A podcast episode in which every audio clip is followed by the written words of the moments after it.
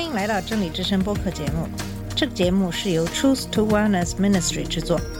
在这个节目里，我们要从一个不一样的角度向你介绍圣经和基督，带你走进一个属灵的世界。我们的节目在每个星期二、四、六更新，欢迎你的收听和关注。all the colors of the rainbow. 你好，我是马军。今天我会继续跟你分享在基督教社区里的领袖和学者对美国今年大选的态度，以及对川普的反应的文章。这些文章收录在《川普属灵的危险》这本书里。今天我们要跟你分享的这篇文章是来自海外的福音团体的声音。我想跟大家分享这些文章的原因，是因为在基督徒的圈子里，绝大多数的基督徒跟随现在的那些非常举足轻重的领袖，而这些领袖都是川普的非常忠实的支持者。我也跟我非常尊敬的一个华人传道士交流过，他对我说，他刚开始也非常不喜欢川普，可是他听了在华人基督徒社区的一些领袖的讲话，他现在也变得非常支持川普，并且他发给我一些华人教徒领袖的一些录像，希望我可以看看参考一下。我看了一下，无非是在重复着那些白人福音教徒领袖的一些言论，并没有什么新鲜的观点。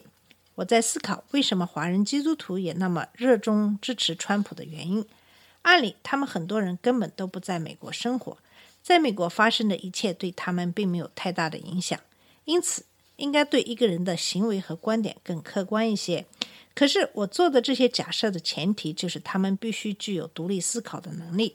正如提摩太后书一章七节中所说的：“因为神赐给我们的不是胆怯的心，乃是刚强、仁爱、敬守的心。”这个敬守的心在英文里是 sound mind，意思其实是正确的思考能力。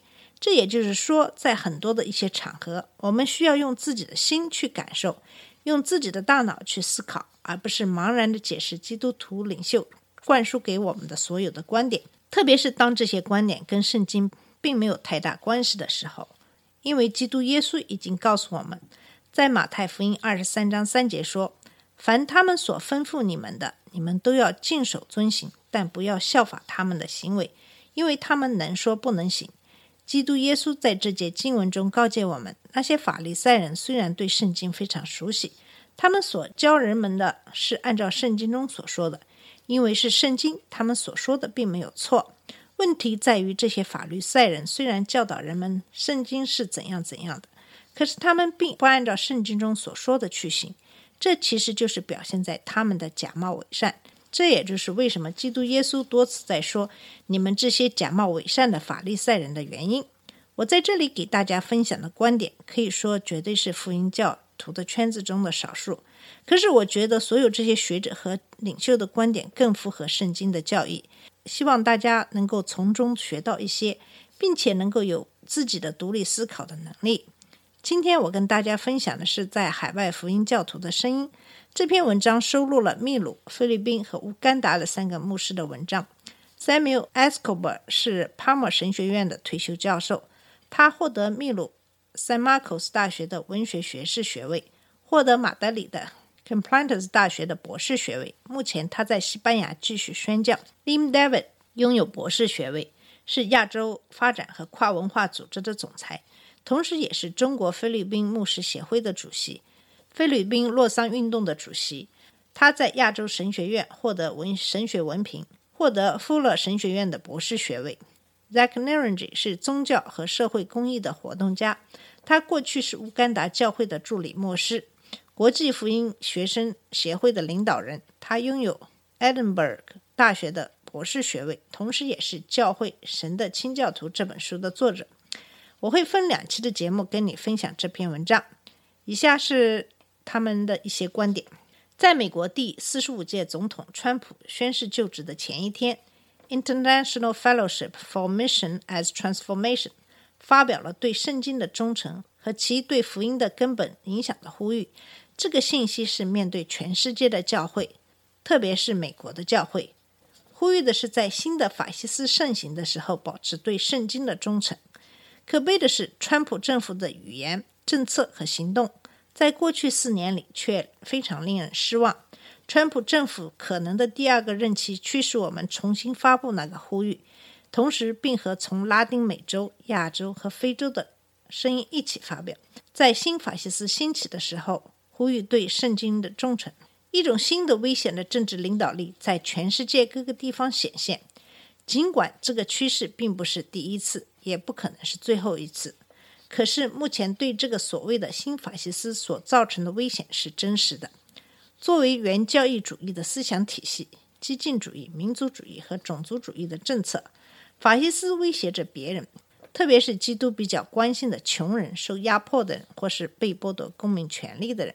作为全球福音社区的签字成员，我们受圣灵的驱使，呼吁全球的教会。特别是我们自己倾听福音的号角，在新法西斯兴起的时候，保持对圣经的敬虔和忠诚，恢复我们对基督耶稣的承诺，在神的国度里过着和平公义的生活。尽管我们目睹这种危险的政治领导力在全世界范围内兴起，我们在美国四十五届总统就职典礼前夕发出这个声明，因为这个国家对全球的影响力。我们非常清楚，在世界范围内被美国备选总统的行为、公开的观点以及煽动性的政治外交政策的言论所造成的焦虑和害怕。作为基督耶稣的跟随者，我们感到不得不发表这样的呼吁，因为我们发现很多自称的福音教徒在他们自己国家，通过对最近的一些投票显示出对新法西斯主义的贡献非常令人不安。比如哥伦比亚和英国的全民公投，菲律宾和美国的选举。在美国，福音的教义被减少到对一个议题的选举。即使我们承认政治程序的复杂性以及对有很多可供选择选项的苦恼，对于许多基督徒来说，他们的投票更多的是反对另外一个候选人，而不是支持他们为其投票的候选人。不管怎样，我们都对他们投票选出一个在人格、价值观。行为方面都是跟福音教义相左的候选人感到伤心。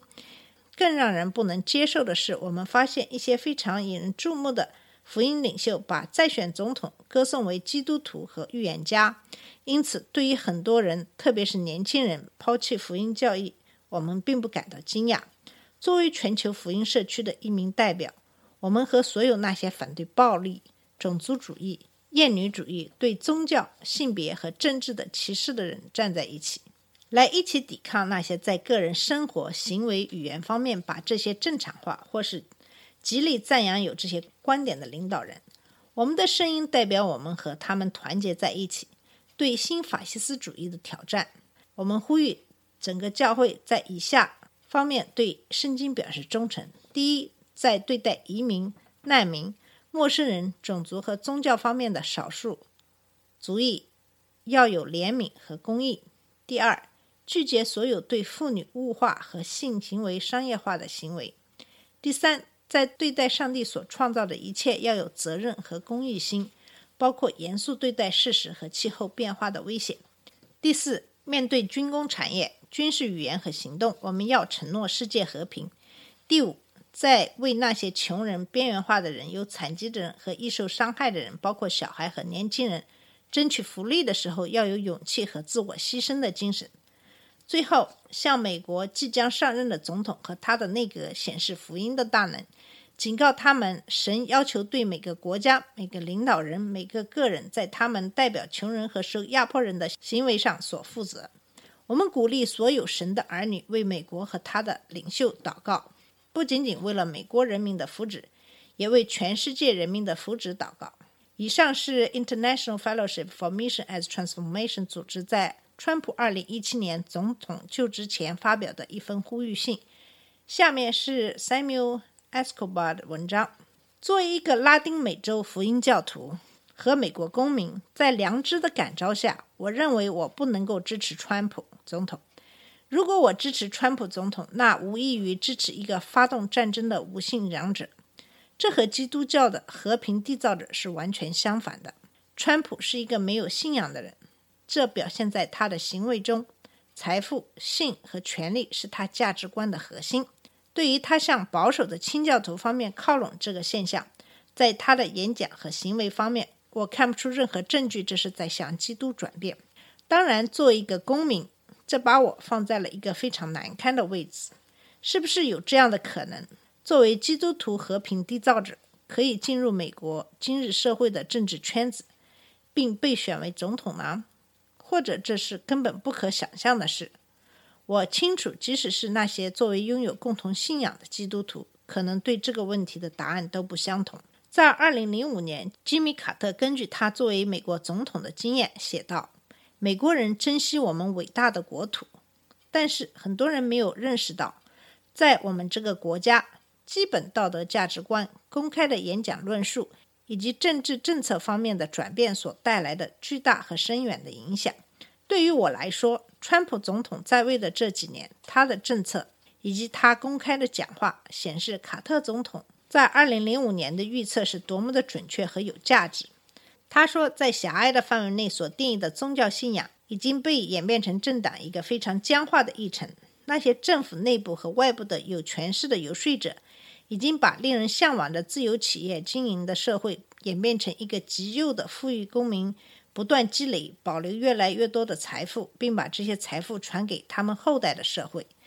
那些从股票交易和红利。得到的收入被给予特殊的税收优待。引用一个基督徒朋友的话，在华盛顿的新经济理论是那些能够升起所有游艇的涨潮理论。我并不是作为一个民主党的投票人写这篇文章，而是作为一个基督徒写这篇文章。我在思考另外一个有着很多政治经验的基督徒的反思。作为一个检验者，卡特总统的反思告诉我们。从中我们可以学到的是，神在历史上是怎样行，并且他期待我们基督徒怎样去做。一九八五年，卡特总统发表了他的书《亚伯拉罕的血》。在这本书的开始，他告诉我们，这是卡特总统通过几年的努力写的这本书。这本书是以历史记叙的方式记录了一个地区从基督降生九千年前到一九八五年的事。书中包括了五张非常棒的地图。包括亚伯拉罕的旅行和以色列建国到一九八四年，卡特总统想让他的读者知道事实的复杂性。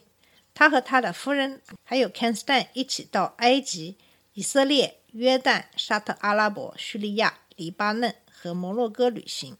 书中有对这些地方的描述的专门的章节。在每一个国家，卡特总统采访了当地的居民、学者和政府官员。我所得到的结论是，他们通过他的生活方式、他对事实的承诺以及他的见证的质量，卡特总统向我们表明，作为基督徒是可以处在政治的高位，像一个和平缔造者，而不是一个无信仰的战争制造者那样行。好了，我们今天的节目就到这里，下次节目里。我们会来看看来自菲律宾和乌干达的宣教者对川普和美国福音教徒行为的看法。谢谢你的收听，下次节目再见。这里是真理之声播客节目，真理之声是 Truth to Wellness Ministry 旗下的一个节目，由 Truth to Wellness Ministry 制作和播出。如果你有什么想跟我们分享，请给我们发电子邮件，我们的邮箱地址是 truth to wellness at gmail dot com。你也可以直接去我们的网站 www.dot.truthtowellness.dot.com 浏览更多的信息。下次节目再见。